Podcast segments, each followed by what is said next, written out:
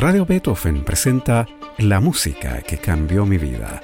Una conversación sobre los momentos reveladores del arte musical que han marcado un antes y un después en la formación de una persona. Conducción y producción, Gonzalo Saavedra. ¿Cómo están? Bienvenidas y bienvenidos a este programa de conversación y música en el que le preguntamos a nuestros entrevistados por esas piezas, esos compositores, esos intérpretes que han marcado un antes y un después en su formación. Hoy tenemos un programa súper especial porque estamos en Limache, en la preciosa quinta del profesor de Estética y Filosofía en la Universidad Católica, compositor y musicólogo Gastón Sublet. ¿Cómo está Gastón? Me imagino que bien. si ustedes me, han visitado es porque debo estar bien, me imagino. Así es, así es. Muchas gracias por aceptar la invitación a participar en la música que cambió mi vida. Gastón Sublet nació en Antofagasta en 1927, pero se crió en Viña del Mar, donde se formó en los padres franceses de Valparaíso, Viña. Estudió arquitectura, derecho en la Universidad de Chile y luego música y, y musicología en el Conservatorio de París.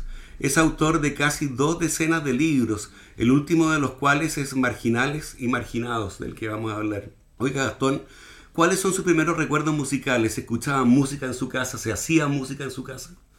Sí, mire, mi abuela paterna era compositora. Y bueno, compositora de salón. Ella componía valses y romanzas, pero no sabía escribir música las componía improvisando hasta que tomaban forma y había en Valparaíso en ese tiempo un gran profesor eh, de origen holandés eh, de apellido Van Doren y él escribió los valses y romanzas de mi abuela y fueron impresos en París curiosamente Así que tenemos las partituras de la vieja. ¿Qué tal? Eso era por el lado de mi padre. Ella se llamaba Rosa García Vidaurre. Y ahí por el lado de mi madre, eh, su hermano mayor, Julio Asmussen, fue director de orquesta improvisado en Antofagasta en, aquellos tiempos del auge del salitre. Y se formó una orquesta sinfónica y el gobierno alemán regaló todos los instrumentos había ya violinistas aquí, pero sobre todo los instrumentos de viento y bronce y percusión los regaló Alemania y se formó una sinfónica de, de Antofagasta de esa época y la dirigió mi, tío Julio Asmussen. Incluso hasta sé qué cosas tocaban. Tocaban la bacanal de Saint-Saëns, por ejemplo. Ese tipo de cosas. La abertura 1812 de Tchaikovsky tocó. Es muy, muy notable, esos fueron los antecedentes musicales de la familia. Claro. ¿Ah? Y entiendo que el abuelo alemán, porque mi madre era hija alemán, el abuelo alemán que llegó como cónsul aquí, eh, era violinista. Se daban eh, recitales musicales en su casa. Igual que mi abuela García Vidaurre daba recitales en su casa frente a la plaza Italia de, Valparaíso. En ese edificio que hay en la esquina, eh, todo, todo, el segundo piso era la residencia de mi abuelo y ahí había un estrado eh, y un lugar especial donde estaba el piano de cola. Ella tocaba sus valses y bueno, tocaba muchas cosas más. Todavía existía el Teatro Colón de ópera de Valparaíso, que fue famoso y el, director de la orquesta del teatro le, orquestó algunos valses a la abuela que se tocaban en los intermedios. Así que podía venir para acá el propio Mascañi a dirigir la caballería rusticana y en los intermedios tocaban los valses de mi abuela. Esos son los antecedentes musicales de la familia. ¿Y quién se encargó de su formación musical? Mira, al principio fue muy informal esto. Mi, hermana de Silvia aprendió piano desde niña. Creo que ella tenía como 10 años cuando, empezó clases de piano. Yo tuve clases de piano a partir de los 13 años. Estudié 12 años de piano. Llegué a tocar bastante, ¿eh? sonatas de Beethoven, eh, piezas de Chopin importantes, alcancé a tocar. Y lo primero que yo escuché ahora como música culta son nocturnos de Chopin y preludios, sobre todo preludios, nocturnos y preludios de Chopin, porque había una, vitrola con bastantes discos en la casa. Seguramente que venía de la abuela eso. Y sinfonías de Beethoven o sea, Beethoven y Chopin es lo primero que yo escuché como música seria, música culta, que recuerdo de mi infancia. Y me, llamaba mucho la atención el movimiento final de la sinfonía, de la quinta sinfonía, que mi papá decía que era eh, la descripción musical de una batalla de Napoleón. claro. Oiga, ¿y cuál es su primer encuentro con Mahler, que luego va a ser tan importante en su vida? Sí, mira, yo era muy amigo del compositor chileno Tomás Lefebvre. Él tenía eh, una tía de él, tenía una quinta en la calle 12 de febrero aquí en Limache y él venía los veranos. Y yo venía a una quinta que, que queda en esta misma calle, pero por la vereda del frente, que era de mi tía Blanca Suret, hermana de mi padre. Y solíamos encontrarnos. Yo iba a la quinta de, de la tía de Tomás, donde había un piano, y ahí tocábamos. Entonces eh, oíamos música también por radio. Y en cierta ocasión sonó la canción de la tierra, Das Lied von der Erde. Y yo primera vez que lo oía. Y él me dijo, mira, este compositor se llama Gustav Mahler y compuso esta tremenda cuestión con orquesta sinfónica y voces solistas de tenor y, y contralto y mm, sobre poemas chinos de la época Tang. Y bueno, y ahí eh, escuché por primera vez la música de Mahler en el programa radial de la radio chilena de, de Santiago que se escuchaba aquí en Dimache. Claro, claro. Y, me, impresionó mucho. realmente, el, impacto fue, fue inmediato. ¿Se puso a buscar más música de Mahler después de ese, de ese impacto con la canción de la Tierra? Sí, me interesó saber qué más había. Entonces, lo que se había grabado en disco en la época era sobre todo la, la cuarta sinfonía, que, que fue la, la, sinfonía de mi juventud, digamos. La cuarta, y mucho después yo escuché la quinta y la novena, pero mucho tiempo después, después de esta experiencia. Ahora este, esto que fueran poemas chinos de la época Tang le da un misterio a todo esto enorme. Hasta que llegaron grabaciones que se podían comprar de la canción de la tierra, donde venían las traducciones de los poemas que eran fascinantes saber lo que contienen esos poemas claro. del año 6, ah, No, no tanto. Digamos, son el, periodo Tang, es el 700 después de Cristo. Y usted me decía que le había impactado primero de la Sinfonía de Mahler, la cuarta justamente. La cuarta, sí, eh, media juguetona, pero, sí. pero el, adagio, según el propio Mahler, era el adagio más lindo que él había escrito. Yo no opino lo mismo, pero en ese tiempo ese, adagio eh, a mí me invadía, me invadía. Y, todo el juego, el primer movimiento y, el canto, el final, porque el original es para que lo cante un niño y es la descripción, eh, digamos, un poco folclórica del, cielo. Claro. De la gloria a la que van los justos. Claro. Oiga, ¿a quién le parece que escuchemos junto con nuestros auditores el adagio de la cuarta sinfonía de Mahler? Bueno, me traerá muchos recuerdos. Muy bien.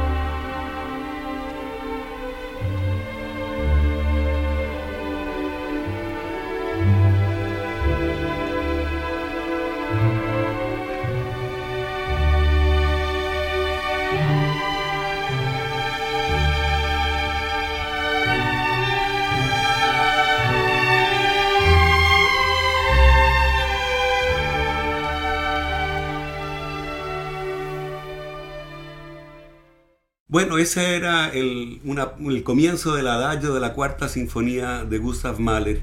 Estamos nada menos que con Gastón Sublet, profesor de estética y filosofía, compositor y musicólogo. Eh, me decía usted, Gastón, que de las otras sinfonías de Mahler que le habían impactado, aparte de la cuarta en su juventud, viene la novena, ¿no es cierto? Sí, ¿Por qué? La, mi entrada en la novena, porque la cuarta es, muy tonal, ¿no es cierto? Incluso Alma Mahler eh, le decía a su marido, mira, Haydn lo habría hecho mejor. Yo creo que es una exageración de ella, de todas maneras. Pero una sinfonía clásica, mm. como la sinfonía clásica de Prokofiev. También él compuso su sinfonía clásica, muy linda, claro, que es una obra menor, una obra más breve, todo. Pero esta es la sinfonía clásica de Mahler, ¿no es cierto? Sí. Bueno, yo para introducirme en la novena, que se acerca más a la atonalidad, se aproxima nomás, pero no es tonal pero tiene una libertad tonal ya es distinta a la de la cuarta y a la quinta. Es porque yo ya me había metido en la música de Schoenberg en esa época. Pero en el primer Schoenberg yo había escuchado canciones de la primera época y sobre todo la, el poema sinfónico eh, Verklärte Nacht, la noche transfigurada. La transfigurada. Ahora yo sé, supe después que esto era un sexteto. Sí pero después convertido para hecho para orquesta de cuerdas. Con, Él mismo hizo esa, transcripción, sí. porque originalmente no tenía contrabajo. Ya se transformó en un poema sinfónico, basado en un poema de, Richard Demel. Y, eso es ese sonido del, del Schoenberg que va aportándole a la tonalidad una libertad que hasta ese momento no tenía. Eso es lo que me permitió entender bien la novena, apreciar la novena. Y eso también la escuché por primera vez en un programa radial. Y, quedé grandemente impresionado. Primero escuché la música sin saber lo que era. Y al final el locutor dice, ya escuché la novena sinfonía de Gustav Mahler, ya esa fue otra, otra adquisición para mí, es importante la novena se transformó en un referente musical de gran trascendencia para mí. Claro. Y usted se metió muy profundamente en la novena sinfonía porque me contaba que había hecho una transcripción para piano del primer y último movimiento de esa sinfonía. Exactamente. Yo hice una transcripción porque, ¿cómo decir? Como yo no soy director de orquesta, como yo estoy perdiendo el oído, ya no puedo ir ir a, un concierto en que, que, yo pueda escuchar la novena de Mal interpretada de cuerpo presente por una orquesta sinfónica. Yo escucho ya una ensalada de sonidos. Entonces me propuse hacer una transcripción de ese movimiento, del, del primero, que dura media hora. Y me demoré tres años en hacer esa transcripción y yo la toco como puedo. El que la toca bien es nuestro gran pianista Luis Alberto Latorre. Él la ejecutó en el Salón de Honor de la um, Universidad Católica en presencia del rector, en un, acto cultural. Yo, pues sonaba muy bien. No es porque lo haya hecho yo, pero sonaba muy bien. Era como una especie de, de sonata en si menor de Liszt, pero más, más cerca de la tonalidad. Claro. Lo hizo de forma brillante el hombre. Parece que cualquier problema él lo resuelve. Bueno, y después me, me aboqué al adagio. Ese lo puedo tocar, ah, pero también dura media hora. Claro. O sea, un concierto con la novena de da lugar nada más que a la novena de Mahler. Exacto. Y es como yo la escuché en París, porque los franceses estaban muy atrasados respecto de Mahler. Por ejemplo, la versión de la novena que yo escuché en el Teatro de Champs-Élysées era la primera vez que se ejecutaba la novena en París. Es una vergüenza. Y también la tercera. La tercera se escuchó por primera vez más o menos en años 67, 68 en París. Los franceses nunca le dieron importancia a Mahler. Incluso cuando Mahler vino al Teatro del Trocadero sí. y estrenó su sexta sinfonía, los compositores del momento de Francia, eh, Pierre Ney, eh, Debussy, se retiraron de la sala, no pudieron soportarlo. Incluso la crítica que se apareció en el Figaro era que era música para una costurera, decían ellos. Claro, claro. Lo, lo ridiculizaron. Pero yo creo que el, el- el escultor, este, ¿cómo se llamaba? El gran escultor francés eh, que ¿Quién lo- hizo la, Rodin. la Rodac, Ajá, lo tomó muy en serio a Mahler. Ah, E hizo una excelente eh, cabeza de Mahler. claro. Bueno, quiero parece que escuchemos entonces el, el comienzo de la novena sinfonía de Gustav Mahler. El comienzo del eh, andante. Andante cómodo, dice. And- andante Yo le borro el cómodo, no me gusta. Vale, vamos a eso.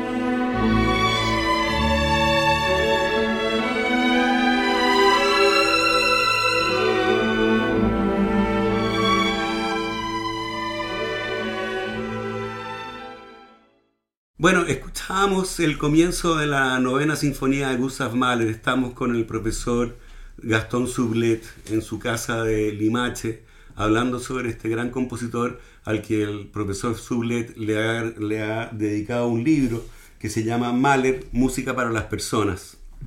Gastón, usted me decía que la última sinfonía para elegir, ¿no es cierto?, para este programa eh, tenía que ser la décima y, y tiene que ser esa porque eh, usted hizo un hallazgo musicológico de enorme importancia respecto de esta sinfonía.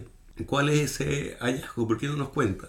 Mira, yo lo primero que escuché de la décima era el adagio. Y solo se escuchaba el adagio en las radios. Sí, Ya, y decían que era un- una sinfonía muy larga, pero que, este, ¿cómo se llama? Alban Berg y Krenek se habían encargado de eh, instrumentarla, porque Mahler se murió sin instrumentar su- Exacto. su, décima sinfonía. salvo Ahora, adagio del, del La comienzo. instrumentación que hicieron entre Krenek y Alban Berg es excelente. Le achuntaron medio a medio con la- el estilo instrumental de Mahler. Yo encuentro que es una, un- una maravilla lo que hicieron con ese adagio. Eh, entonces co- comienza ese adagio con una mm, especie de salmodia al unísono de las cuerdas. Y mm, siempre me dejó medio cachudo a mí, como se dice eh, eh, vulgarmente, ¿no? ¿Qué significa esta, mm, esta salmodia al unísono, casi en pianísimo, ah, que después se desarrollará como un tema muy importante, eh, que dura media hora también este, este adagio. Entonces, eh, puesto que él agregó de su puño y letra en los márgenes del papel donde estaba escrita la sinfonía, agregó Almish, o sea, a su señora le dice Alma, Almish le. Ujú. Solo tú y yo conocemos el secreto de esta música. Entonces dije que hay gato encerrado, como decía Nicanor Parra, ¿no es cierto? Aquí hay gato encerrado. Algo hay en, este, en esta salmodia eh, lenta con que se inicia este adagio. Entonces, por hacer un ensayo nada más, yo dije, es posible que sea el primer eh, versículo de la Torah de Israel, o sea, a los cristianos del Génesis, Así es. de la Biblia. Ahora, ¿por qué dije eso yo? ¿Por qué lo pensé? Porque yo ya había hecho otro descubrimiento semejante en el cine, como la película 2001 Odisea del Espacio de, de Stanley Kubrick, en que él se basó en símbolos muy importantes del judaísmo, pero la gente no se, puede, no se da cuenta, porque la película, el tema de la película es ciencia ficción y astronáutica, viaje a Júpiter, viaje a la Luna, todo eso. Pero la, la obra está llena de un simbolismo, de eh, conceptos básicos muy importantes del judaísmo.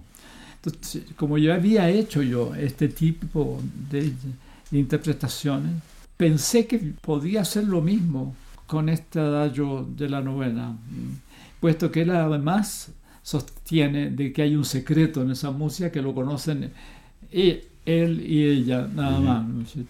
Entonces pensé que pod podría ser, ¿no? en el principio hizo Dios el cielo y la tierra, y la tierra estaba informe y vacía, y el Espíritu de Dios se movía sobre la haz del abismo.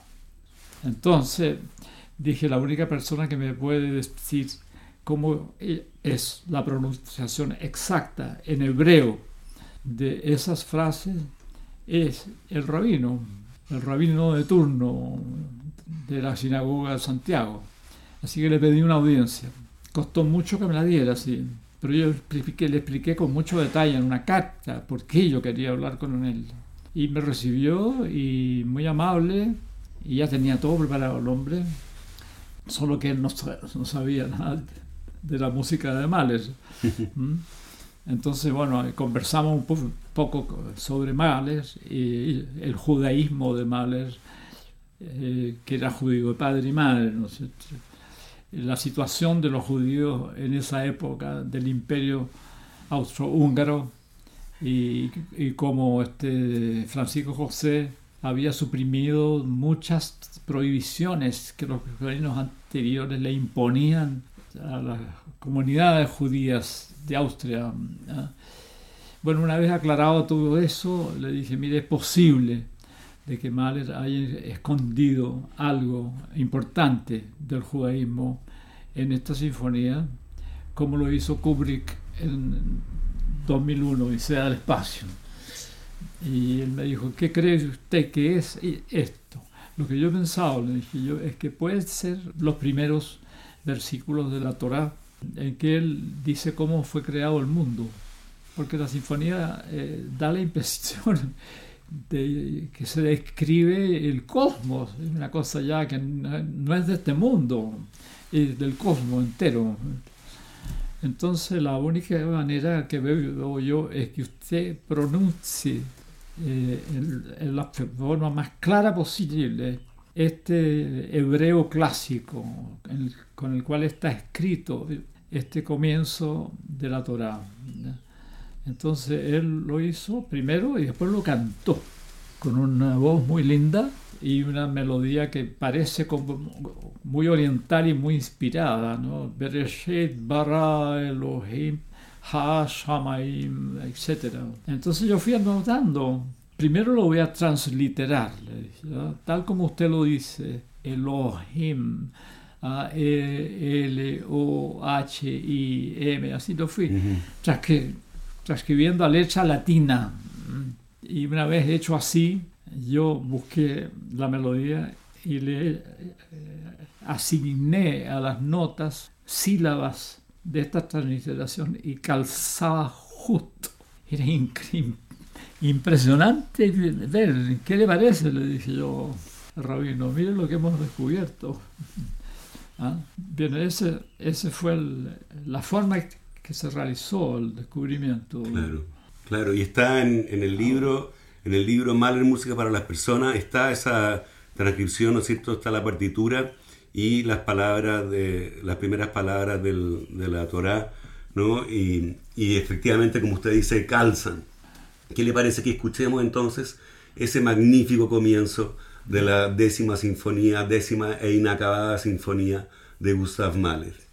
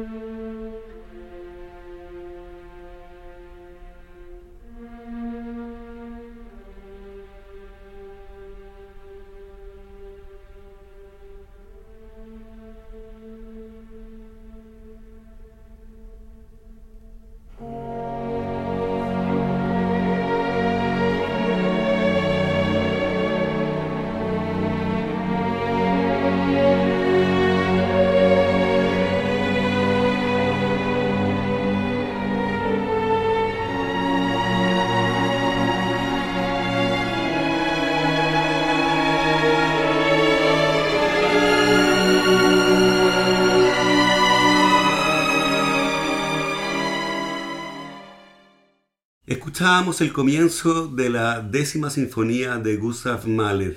Estábamos con Gastón Sublet en su casa de Limache y así llegamos al final de este programa. Yo le quiero agradecer, Gastón, por la gentileza de recibirnos en su casa y por la sabiduría que eh, usted eh, eh, reparte tan generosamente y, lo, y lo ha demostrado en este programa. Yo le agradezco mucho que usted haya tenido tanta confianza en mí, que yo soy más bien un diletante de la música, porque no seguí el camino de un profesional de la música, no, lo seguí. Yo diría que mi especulación filosófica fue más fuerte que mi relación con el sonido. Muy bien, muchas gracias de nuevo Gastón. Y a ustedes los dejamos convidados para una nueva versión de este programa el próximo domingo a las 13.30 horas. Recuerden que pueden escuchar este capítulo y los otros que han sido emitidos en forma de podcast en nuestro sitio web radiobeethoven.cl y también en Spotify buscando la música que cambió mi vida. No se vayan de nuestra sintonía, lleven una temporada Música UC con Romina de la Sota y Sergio Díaz que presentan conciertos del Instituto de Música de la Universidad Católica. Muy buenas tardes. Radio Beethoven presentó La música que cambió mi vida una conversación sobre los momentos reveladores del arte musical que han marcado un antes y un después en la formación de una persona. Conducción y producción, Gonzalo Saavedra.